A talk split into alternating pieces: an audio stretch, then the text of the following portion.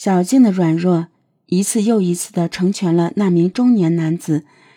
到了后来，那名中年男子干脆就在他们学校附近租了一套房子，每天都会来学校找他。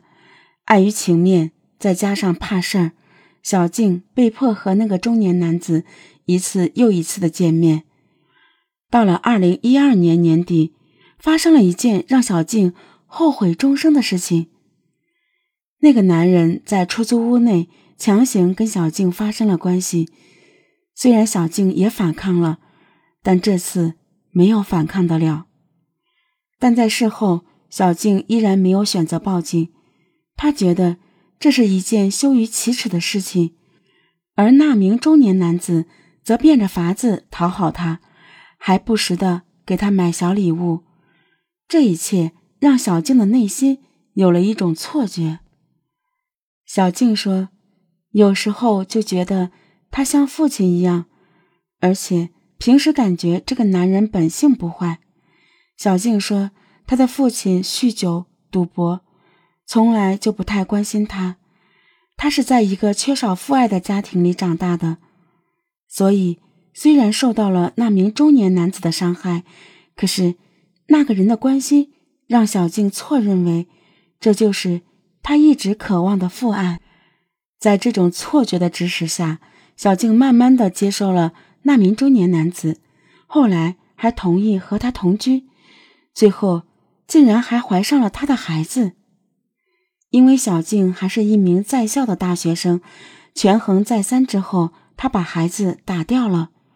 而和那名中年男子一起经历了这么多，小静的内心已经完全没有了戒备。甚至把那名中年男子看作了亲人，准备和他一直就这样走下去。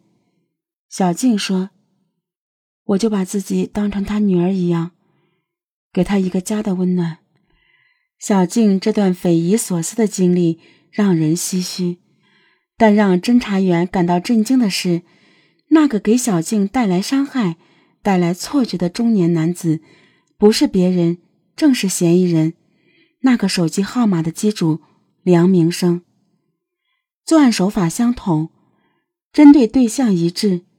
侦查员认为梁明生有很大的作案嫌疑。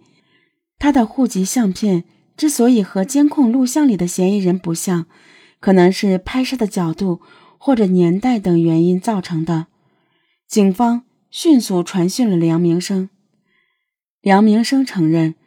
这三起以找家教名义实施的抢劫、强奸案件都是他一人所为，但案子里面还有两个疑问没有解开：其一，他已经有了同居女友，为什么还要对其他的女孩屡屡下手呢？第二，在作案的过程中，什么原因导致他改变主意，把前两起案件的受害人小丹和小红放走了呢？梁明生其实是一个惯犯，一九九九年因为强奸被判入狱三年，二零零四年又因为猥亵儿童进了监狱。出狱后，他还是无法控制自己。经过一段时间的琢磨，他发现一些女大学生十分单纯，容易得手。为此，梁明生就以找家教的借口，在大学校园里转悠。并主动的找人搭讪，他很快就认识了小静。通过一段时间的经营，他成功的强奸了小静，并让小静成了他的同居女友。虽然身边有了小静，但二零一四年六月份，因为小静要备考期末考试，他嫌梁明生在家里会打扰他学习，就打发他出去转悠。在外转悠的梁明生。内心的冲动又开始萌发，在六月一日到六月十六日半个月的时间里，他故伎重演，先后骗住了小云、小红和小丹，并成功的实施了抢劫。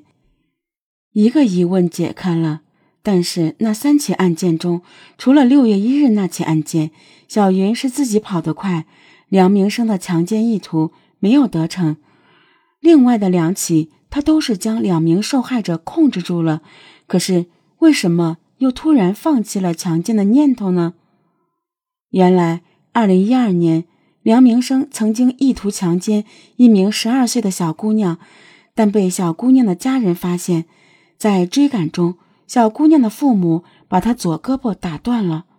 后来经过治疗，虽然恢复了活动能力，但用力过猛就会疼痛难忍。而在小丹和小红的那两起案件中，由于拉扯的时间过长，导致旧伤复发，刺骨的疼痛迫使梁明生放弃了强奸的意图。梁明生因为涉嫌抢劫和强奸罪，必将遭受法律的严惩。